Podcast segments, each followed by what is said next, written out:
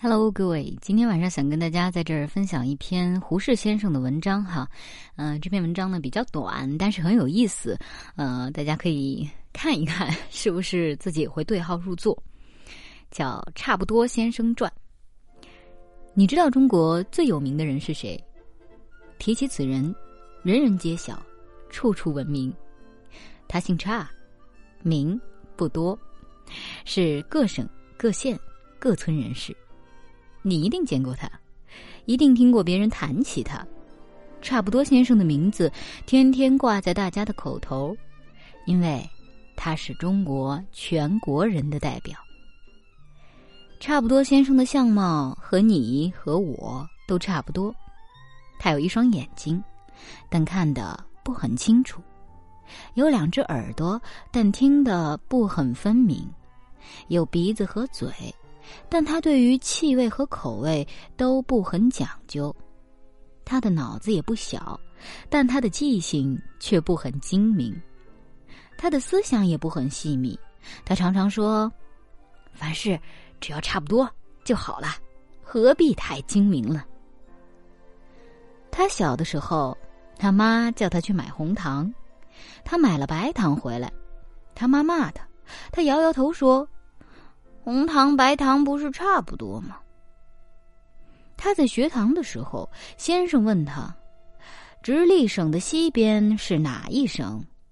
他说是陕西。先生说：“错啦，是山西，不是陕西。”他说：“陕西同山西，不是差不多吗？”后来，他在一个钱铺里做伙计。他也会写，也会算，只是总不会精细。十字常常写成千，千字常常写成十字。掌柜的生气了，常常骂他。他只是笑嘻嘻的陪小新道：“千字比十字只多一小撇儿，不是差不多吗？”有一天，他为了一件要紧的事儿。要搭火车到上海去，他从从容容的走到火车站，迟了两分钟，火车已开走了。他白瞪着眼，望着远远的火车上的煤烟，摇摇头道：“嗯，只好明天再走了。今天走同明天走也还差不多。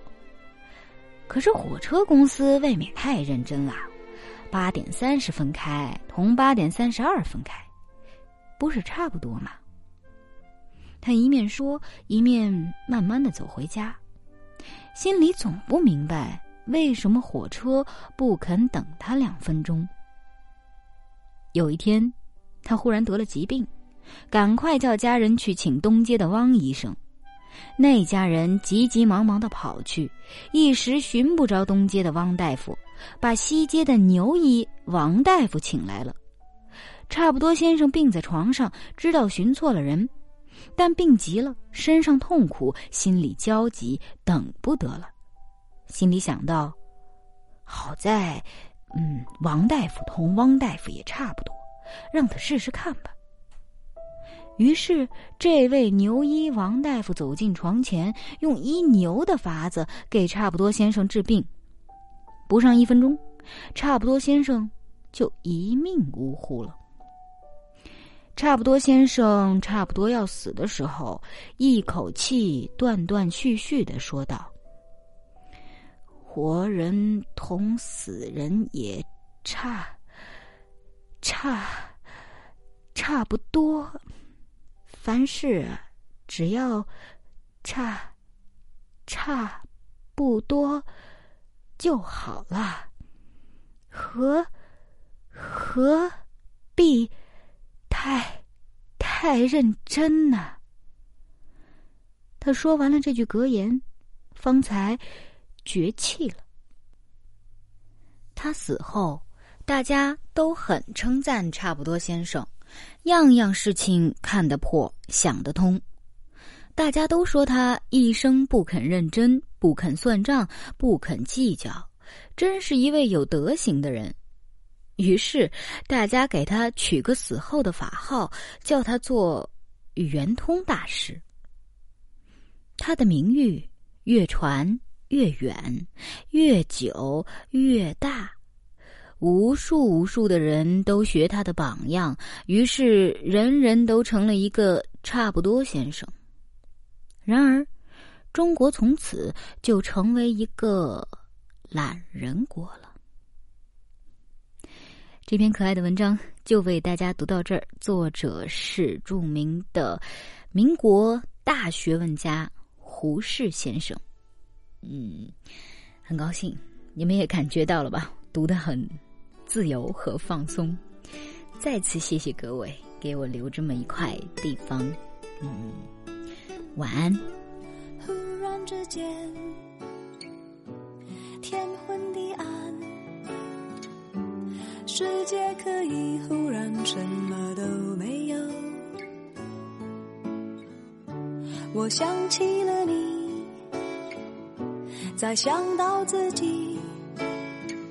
我为什么总在非常脆弱的时候怀念你？我明白，太放不开你的爱，太熟悉你的关怀，分不开。想你算是安慰还是悲哀？而现在，就算时针都停摆，就算生命。像尘埃，分不开，我们也许反而更相信爱。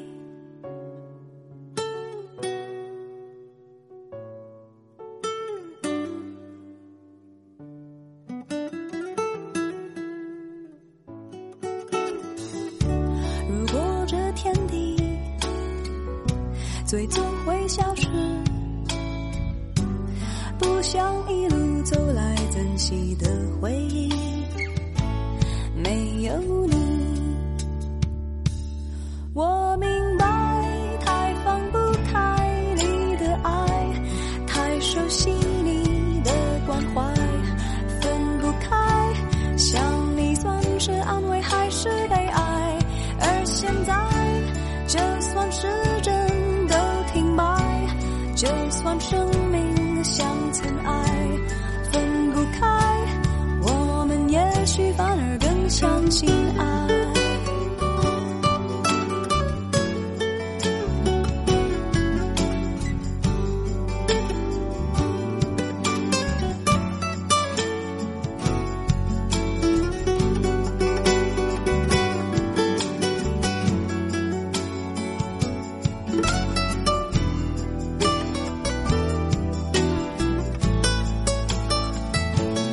生。